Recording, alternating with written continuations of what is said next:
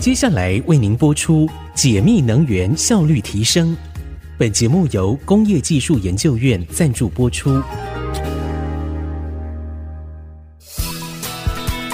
解密能源效率提升。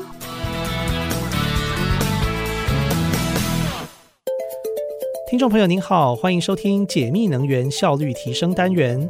在全球近零碳排的大趋势下，天然的地热能源是一项重要的再生能源。地热到底有什么样的优势？如何开发呢？这一集特别请到专家，成功大学资源工程学系谢秉志教授，为您浅谈地热发电。好，大家好，我是成功大学资源工程学系的谢秉志老师。那今天就我来跟各位谈一下地热发电。那首先，我们再看一看地热发电的角色，因为这跟我们台湾的近零排放目标是有很重要的一个关系哦。我们在今年二零二二年的三月底的时候，国发会已经为台湾的二零五零的近零排放做了规划。那我们在二零五零年的时候，基本上我们的电气化的过程当中，我们会使用去碳的电力，那其中就会有再生能源需要占到六成到七成这一个情境。那再生能源的使用呢，就会是我们迈向台湾二零五零净零排放的一个重要的一个工作。那为了这个目标呢，我们也做了十二项的关键战略。那当然是从我们目前也很丰富的风电跟光电启动，也许会有氢能的导入。那更重要的是，我们需要其他的再生能源来协助我们达到二零五零的净零排放。而这个其他的再生能源就是前瞻能源，前瞻能源里面有一项地热。所以地热也是我们台湾迈向二零五零净零转型的一个重要的一个工具。所以今天不妨就趁着机会来了解一下地热发电。那首先跟各位介绍一下什么是地热或是地热能。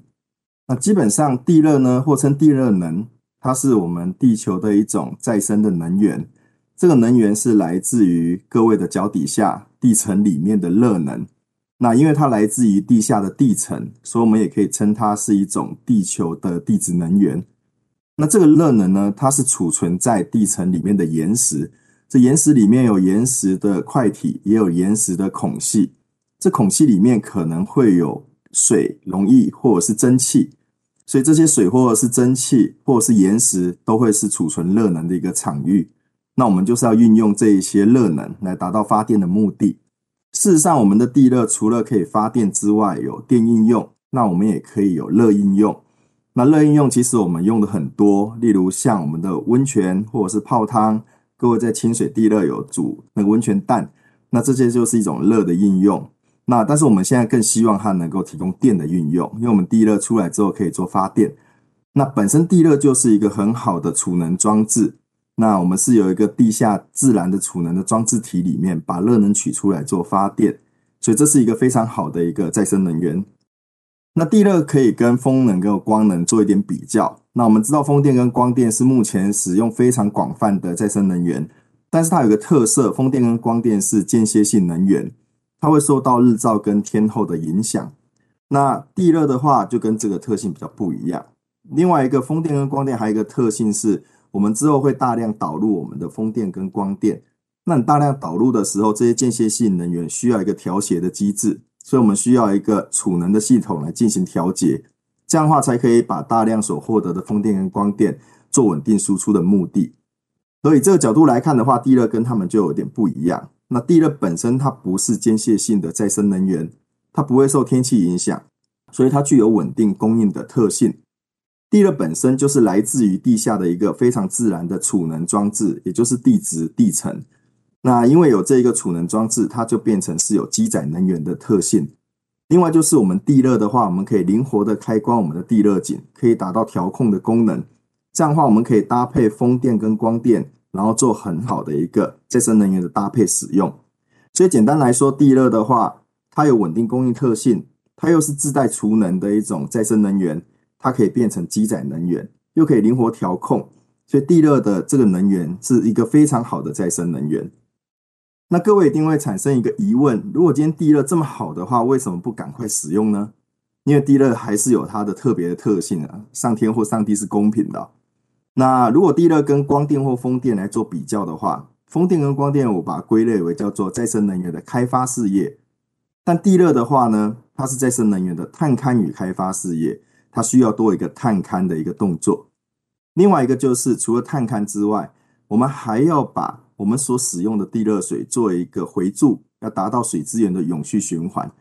我们在风电跟光电的时候，我们不需要承诺把太阳光返还给大气，我们不需要承诺把风还给大自然。但是我们在做地热的时候，我们却要把我们所引出来的热水还给地下，这样的话才可以做一个水资源循环。而为什么这么做？等一下我们会做一个说明。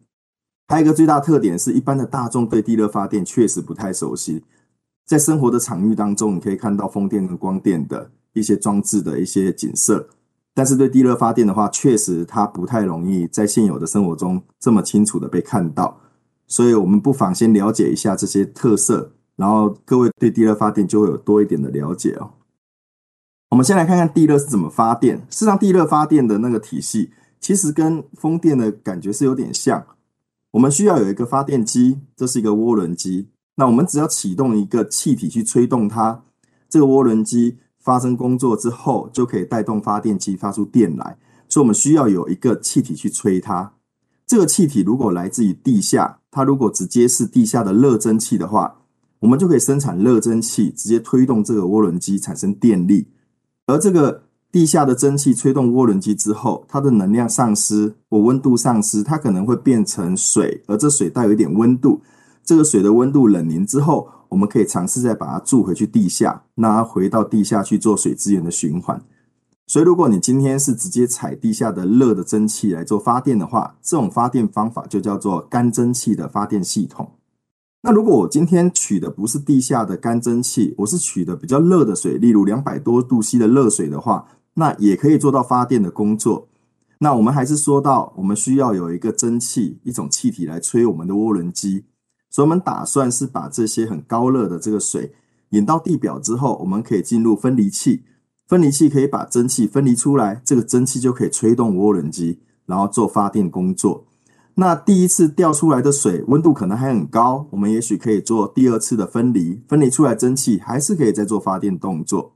最后发完电的这个尾水，在外加分离器的这些水，我们可以合并起来。变成相对于原始地层温度比较冷的这个流体，我们给它注回去地下，达到地下的水的循环。所以这个透过生产高热的流体，这可能是水的流体，到了地表之后，引它的蒸汽出来做发电。那中间有一个分离器的散发或散蒸的动作，我们说这个叫散蒸型的发电系统。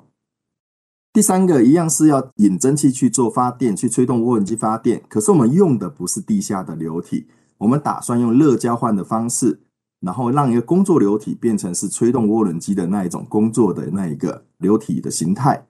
所以，我们是这么做：我们是打算在地下把热水引上来之后，热水生产过来之后，我不是拿来直接做进去涡轮机发电，而我是进入一个热交换的一个机器，在热交换器里面，上面会有另外一个工作流体的管线通过，这工作流体它吸收了我们热水的那个热量之后。它会气化成为高压的气体去吹动涡轮机发电，而我们这边的热水把热交换完毕之后，它工作结束，比较变成比较温度低的流体，就可以注回去地下。那所以这是一个循环，上面的工作流体吸收了热之后，然后变成了蒸汽，做完发电之后，然后之后冷凝完之后又变成是一个流体形态、液体形态，然后变成一个循环，重新做吸热发电跟回到液体的动作。所以这是第二个循环。所以，我们说这个叫做双循环式的发电。所以我们没有让地下的流体直接进到发电体系，而是用它的热，然后使上面的工作流体做发电。那早期我们是从干蒸汽开始哦，温度可能是两百多度 C，地下室蒸汽的时候，这个直接就可以取来做发电，这是地热发电的最早的一个启动基础啊。然后接下来的话，我们可以用两百多度 C 的热水引到地表之后，用这种散蒸式的方式取出蒸汽之后发电。那现在的话呢，我们的地热温度可以应用的范围越来越广了。早期可能都要找两百多度 C 的水，或者是两百多度 C 的蒸汽，然后做发电。可是现在我们如果只要有一百多度 C 的热水，我们就可以取出来之后，靠着热交换的方式，用双循环的方式做发电。所以现在发电系统的一个开发，就是能够扩充我们所使用的热能的范围。本来以前只要两百多度 C 才叫做探勘成功，我们也许现在一百多度 C 的热的环境就叫探勘成功，我们就可以用现在的好技术把电换出来。所以这一种技术开发的话，确实是扩展了我们地热可以发电的使用范围。而事实上，现在台湾目前现有的发电的机组都是双循环式的一个发电系统啊。那我们有谈到刚才的地热在应用的时候，我们的难处，其中一个难处就是地热是一个探勘，要从探勘开始的事业。那我们来看看地热为什么要探勘呢？地热探勘目的简单来说，它就是要寻找一个具有产能的地热的储集层呢。在我们地层里面有岩石跟裂隙，如果裂隙里面有流体，不管是水或蒸汽的话，这些流体相对于岩石来讲，流体是可以流动。所以如果这些流体有机会流动到地表的时候，我们就可以把流体带出来热能，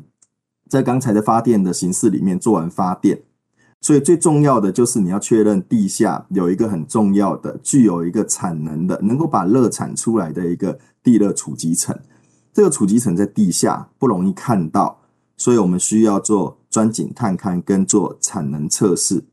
那如同刚刚所提的，这个地方需要有热，也需要有裂隙，裂隙里面有需要一些流体，像是水或蒸汽。所以这一种有具备了热，然后有裂隙跟流体这种完美组合的这种储集层的话，我们叫它叫做传统的水热型的地热系统。那在政府或者是一般民间的名词里面，称它叫做浅层地热。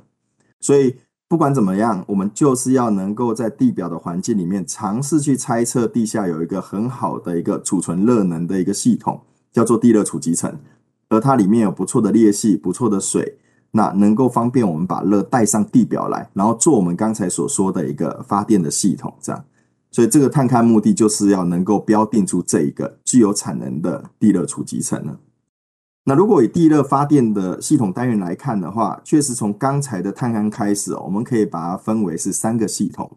我们刚刚一开始介绍了地表有一个发电系统，只要我能够把某个热引上来，不管是自己是蒸汽，还是说影响工作流体变为蒸汽，我们就可以推动涡轮机做发电。所以地表是有一个发电系统。地表这发电系统的话，需要有一个很好的热或热水来源，这来源来自于底下的这一个储集层，而这储集层就是我们做取热的一个系统。我们刚刚有说过，这个储集层希望能够有热、有裂隙，还有热水的一种完美组合。那另外就是发完电的尾水的话，我们不能够随意的排放，我们希望能够把它回注到这地层里面去。那回注到地层里面去，对它有很多的好处，当然也有需要避免的地方。所以，等一下我们会来介绍这个回注系统。不过，地热开发的三个系统，从取热、从发电到回注的话，建构了我们地热发电的一个重要的单元呢。我们来看看这三个单元。我们首先先看到我们需要取热的系统，也就是这个地热的储集层。这个地热储集层最重要的前提是你要做探勘，这是最辛苦的工作了。那这个探勘的话，你要打一个探勘井下去。然后做一个热的推求跟产能测试，那评定这一个地下的这个储能系统或者是地热的储集层是良好的，具有供应热的一个地层。接下来的话，我们才会开始做我们的开发事业。我们的开发事业的话，是在探勘这个储集层结束之后，我们要置房摆放两个设施，一个设施叫做生产井，那目的是要把热取上来；另外一个设施叫做注水井。目的就是要把发完电的尾水注回去地层的附近，然后维持住这个整个地层的水资源的循环跟压力。那当然上面会有一个发电设施哦，所以重中之重就是要用探勘的方式得到地热的储集层。那另外就是你需要经由井的设施，然后把这个地热的能量所带上来。另外我们所要说明的是，这个我们所带上来的地热水，水本身是载体，我们要的是水带出来的热。所以，既然水是载体的话，这也是为什么我们会放置回注井的原因呢？因为这水的话会循环的在这边走动，那它最重要就是把热带上来，而热才能够换成我们要的电。所以，生产井是一个必要的设施。然后，我们所生产出来的热水，水是载体，也是它的一个特性。那我们在取这个热水的时候，常常会遇到一个情形，最好的状况就是这个热水。在开井的时候，它就会自己喷上来，能量非常强，所以我们就只要在上面做好一个井头，就像家里面水龙头做好一个开水关水的管理就好了。那如果有时候遇到这个地下的能量不是特别强，热水只会在地下的某个深处就停止的话，那我们需要一些力量驱动它。那这样的话，我们可以取用两个很好用的工程方法。第一个方法就是用注气的方法，我们可以导入一个注气管，然后打上一些气体之后，这气体会导致我们这边的溢柱可以往上的提升。那这样的话，我们就会有热水涌上来，可以做发电的使用。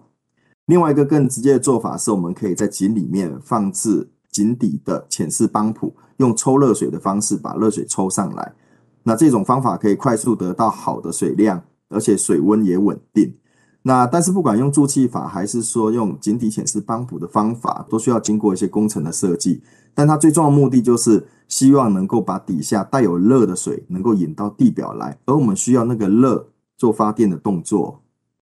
所以，如果我们想尽办法把那一个热从底下带到了地表来之后，那目前在台湾最常看到的发电方法是双循环式，就如同刚才所介绍的，我们引出来的那个热水，它在热交换器里面是把那个热递给了另外一边的工作流体，它是间接的传导到工作流体上，让工作流体，例如像冷媒这种设施，然后做一个蒸汽化的动作，然后完成它的发电。那当然，工作流体发完电之后，它的能量丧失会回复到液态，那重新再做吸热跟变蒸汽，然后发电的工作。那我们所生产出来的地热的流体，把热换掉之后，温度丧失，可能从一百多度变到了不到一百度，那我们就可以回注到地下，然后让底下的水资源能够尝试有一个循环，或是压力支撑，确保我们可以长长久久的生产出有热源的水，然后来做上面的发电使用。所以在发电系统里面，目前我们用的最多的是双循环式的发电系统。那我们刚刚谈到，我们把热水取上来之后，那发完电之后，水是载体，我们不会浪费水源。那最好的工作就是把水重新注回去地下，尝试让它变成是一个地下的水文循环。这样的话，可以确保这个水资源可以长长久久的被使用。那我用一个啊模拟的一个结果来做一下水在回注之后它的一个效果。这是模拟一个地层，这地层带有一个均匀的孔隙跟渗透率，然后左边这边是生产井，右边是注入井。那如果把这个井打进地层的话，这一边会做生产水的动作，而这边会做注入水的动作。那跟各位想象的可能不太一样。我们注进去的那个水呢，它基本上有三个物质在往外传。第一个就是压力，压力会跑得最快；第二个是注入的水，跑得第二快。第三个是冷冷的温度会跑得第三快，或者是最慢。那我们在注水之后呢，在我们注水的位置会是一个暂时性的高压区，在生产的这位置是暂时性的低压区，所以高压往低压送。所以整体来讲，这个压力的变化，上面颜色变化跟原来的地层变化不会差异太大。这个叫做储集层的压力管理。当压力不会泄得太多的时候，整体系统压力不会丧失太多的时候，我们可以确保这边的生产的水可以源源不绝的生产出来。所以这是一个压力管理的好处哦，回注井的好处。那我们担心的是什么？我们担心的是这边的水会变成比较冷，因为我们是注入了冷水进来。所以，我们先看注入的水。如果今天注入的是冷水的话，那原来的环境是热水的时候，冷水的密度是比较重，热水密度比较低。所以冷水通常会有一个往下沉的现象，但不管怎么样，这冷水可能经过了二十年，它注入的那个水，它会慢慢的往生产井方向移动。确实，注入的水可能会到生产井的范围来，但水过来没有关系，这是达成一个水温的循环。我们担心的是，这水过来之后不要变冷，所以我们可以观察它的温度。这个图是温度图，那你可以看到，如果今天在注入的时候，蓝色是比较冷的温度啊，红色是比较热的温度，所以我们在注入的时候，温度确实在注入井温度比较低。不过这个温度的变化不是跟水的移动的范围是一样的哦，它会比较接近这个注水井的附近。换言之，当我把这个水注入下去的时候，压力会先维持过来，确保我的生产井可以持续的供水，因为有压力维持。长久下来，我们注入的水会达成一个循环。所以它会有一个流动的现象，不过流动到前端的这个水会重新吸收地层的热，那不会影响我们生产出来的热度。而在注水的附近的那个温度是比较低，这样的话，如果我可以控制很冷的这个叫冷风，这冷风不要在二十或三十年到达我生产井的话，那这样我的生产井就会有足够的水量，稳定输出，而且输出的温度也不会受注水井所影响降低，就可以完成一个良好的注水设计。所以注水的好处是可以做压力维持，然后可以做水的循环。那注水需要注意的是，不要让冷水有机会经过某个裂隙体系或者是传导体系，然后跑到生产井来，影响我们的生产的行为。因为带出来的热越少，我们发的电越少，所以我们希望原来这个地方生产的热度能够维持住哦。所以注水是一个好的东西，但是也需要很好的一个设计啊。好，我们来看一下地热开发流程跟它风险特性。那我们刚刚有介绍过。本身地热在开发的时候，如果没有我们的探勘的问题的话，这个地热可以从钻凿生产井跟回注井开始，做了电厂建置之后，我们就可以尝试生产我们的地热水或地热的流体，然后进到发电系统，发完电之后再把尾水回注。所以只要是你能够确认有一个值得工作的场域，就是一个好的地热储集层的话，后面这一段都是开发事业，那建厂跟做开发应用跟发电使用。但是辛苦的就是前面这一段，为了要得到一个好的给予热的系统的话，你要做很多的地质探勘、地化探勘或地物探勘，尝试猜测底下的储集层特性。另外就是你必须要钻一个探勘井，确认一下温度跟它的产能。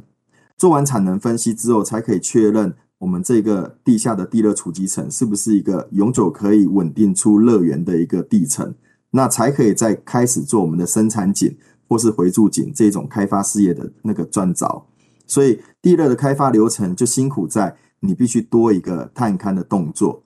所以如果今天探勘动作是被完成的话，只从开发开始的时候这一段的话，风险就相对可控，因为最大的风险是落在我不知道哪里是一个好的地热储集层，我也不知道它能不能够给我足够多的热能。那一旦这事情被确认的话，接下来的开发动作跟操作动作就会相对比较简单哦，所以在地热开发流程里面，我们从探勘开始，然后从最后的那个永久操作结束，这是它的一个生命周期。所以如果说如果是就上面的介绍的话，你可以知道我们的地热因为需要做探勘。所以导致我们的这个轴向是风险的轴向，我们确实在一开始的风险就比较高，因为要确认一个地下的储集层具有开发的效果的话，我们必须要钻井做测试。那做完探勘的动作之后，然后确认底下是值得开发的储集层，我们就可以开始做开发评估，然后钻很多的生产井跟钻回注井，建了电厂就可以做发电事业，相对来讲它的风险就会降低了。所以地热因为它是一个探勘到开发的事业。所以这一个风险就必然要是风险必须要承受的一个因素哦，也是地热开发的一个特性。但是如果先不看风险特性的话，本身地热如果可以开发成功的话，它是可以永续的做发电，然后它也是一个很稳当的一个积载能源。所以我说上帝或上天是公平的，那你做好了探勘，找到好的储集层，你就可以得到很多的效果，就是积载跟储能的效果。但是相对来讲，你要得到很好的积载跟储能效果的话，你就要花心思去找一个相对好的一个探勘的标的。所以这是啊、我们在做地热的时候的难处，但是也是它需要做后续做研究的地方。好，最后说明一下，我们台湾迈向净零的话，刚才说明地热是很有帮助，它是一个自带储能，然后是一个啊机载型的再生能源，非常非常重要。那我们也知道，地热要开发的时候需要做探勘，所以它也有它的难处之所在。那我相信到最后，如果地热要帮助台湾迈向近零的话，技术的研发是非常重要。所以我很快速的介绍一下几个在国外目前正在走的一些新技术，也许这新技术对台湾的地热潜在能源的未来会很有帮助。所以第一个要说明的新技术，我们叫增强型地热系统。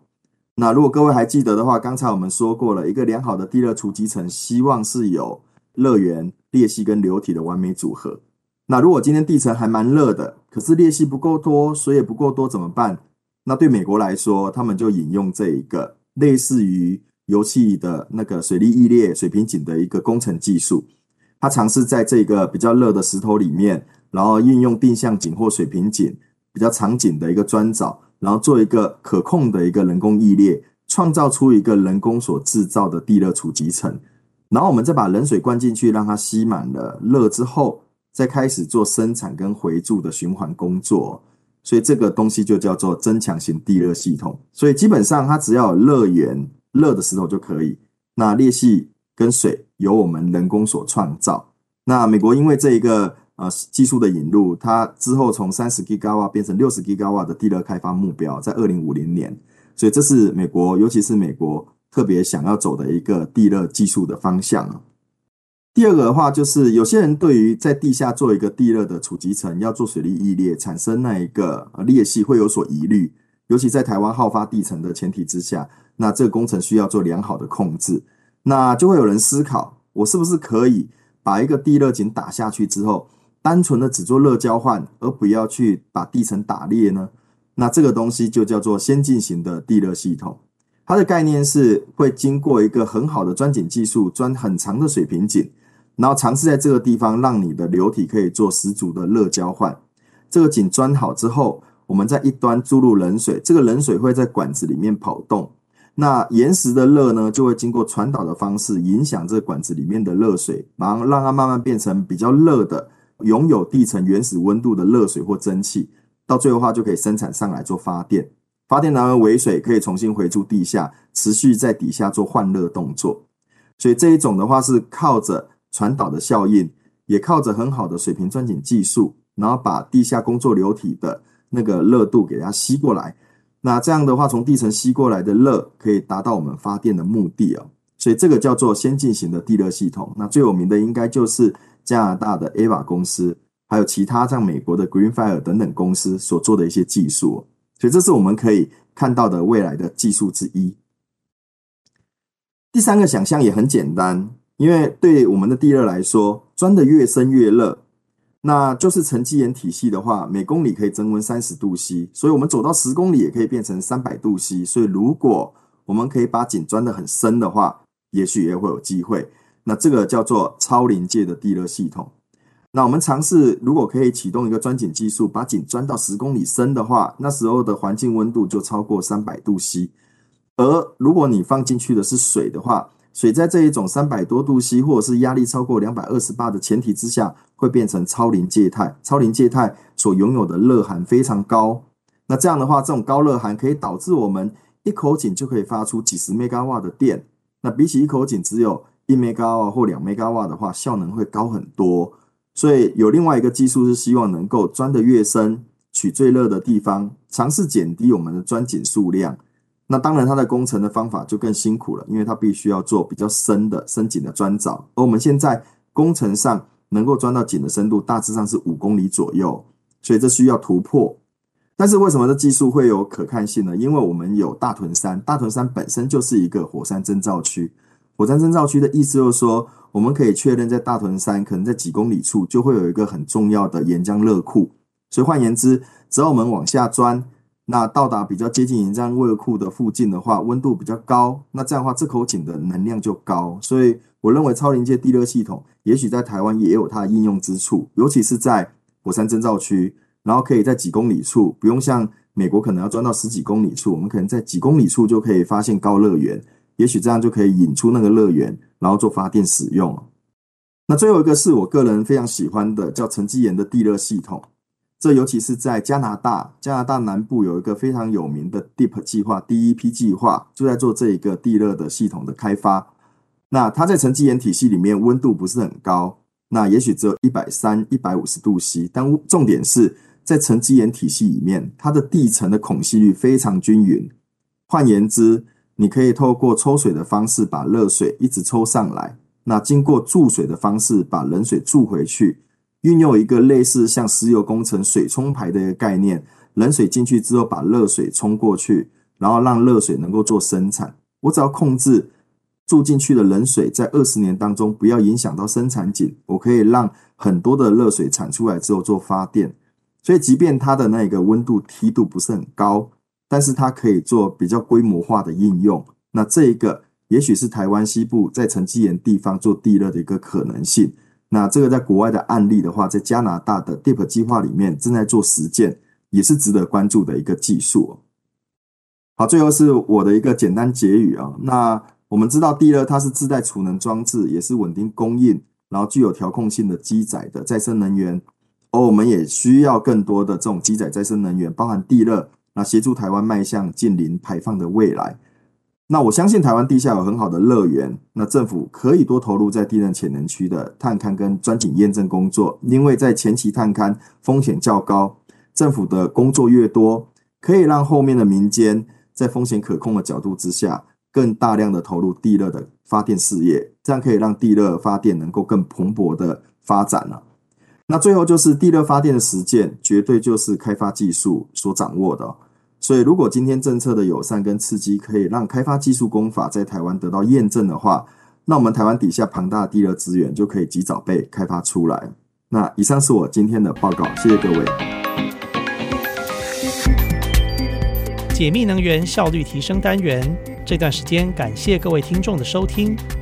让我们一起透过能源效率的改善，减缓全球暖化，开创美好未来。